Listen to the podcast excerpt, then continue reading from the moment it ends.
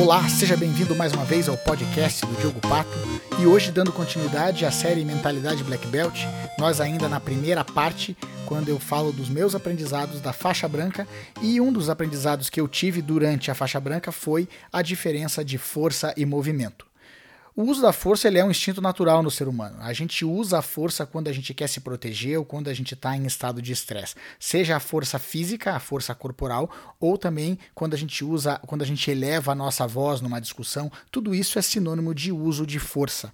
E claro que na faixa branca isso não era diferente. A gente vê assim, claro que no jiu-jitsu a gente faz força. Só que dependendo do local e dependendo do momento, essa força vai ser exercida muito mais ou nós vamos utilizar o movimento que é a essência do jiu-jitsu.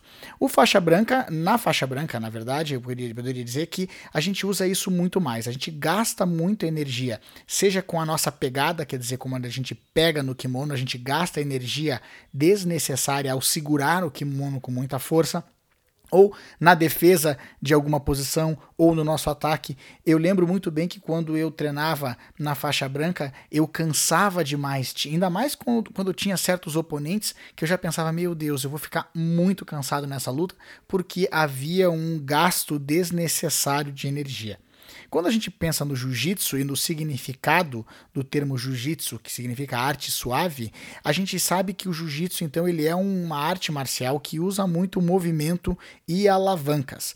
Então a gente usa a força do adversário a nosso favor, a gente usa as alavancas para que a gente possa fazer é, é, um movimento, para que a gente possa é, movimentar o nosso adversário de acordo com a nossa vontade, sem necessariamente gastar muita força e muita energia. É, existe um momento, como eu falei, de fazer força. No jiu-jitsu existe muito força isométrica, que é no sentido da gente segurar o adversário. Mas claro que existe também momentos que a gente vai fazer força. Agora, é saber o momento exato de fazer força força que vai diferenciando o atleta ao longo do caminho da faixa preta.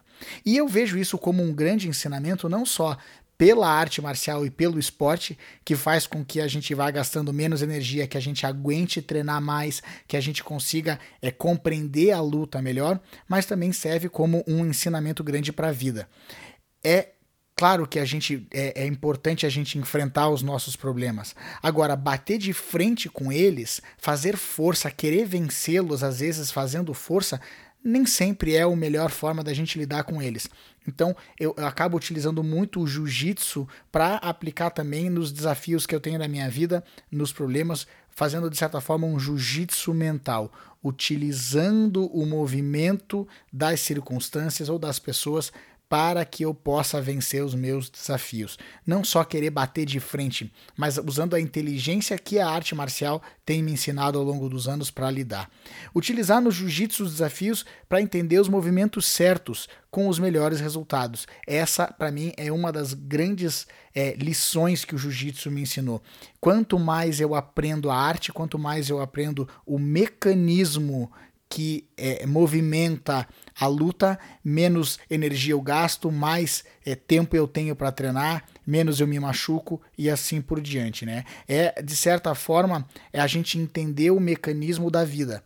Uma vez eu vi é, num livro a pessoa falando sobre dinheiro e, e ela, ela colocou isso num, num, de uma forma muito interessante, porque ela tinha dito que ela via o dinheiro como se fosse uma língua estrangeira, que enquanto ela não, não aprendesse a falar a língua do dinheiro, ela ia perder muito dinheiro. E quando ela foi aprendendo a falar a língua do dinheiro, ela pôde controlar melhor os seus gastos e utilizar melhor o dinheiro ou o uso do dinheiro na sua vida. Eu acho que o jiu-jitsu ensina isso pra gente também. Quando a gente aprende o mecanismo da luta, quando a gente aprende a essência das posições, a gente faz menos força e a gente consegue ter mais resultado. Claro que, como eu falei, a gente vai fazer força aqui e ali. É uma arte marcial, é uma luta, só que utilizando a força, distribuindo o peso e a força no momento certo, a gente tem mais resultados. De certa forma, é a inteligência de conciliar as braçadas do barqueiro com a fluidez do rio.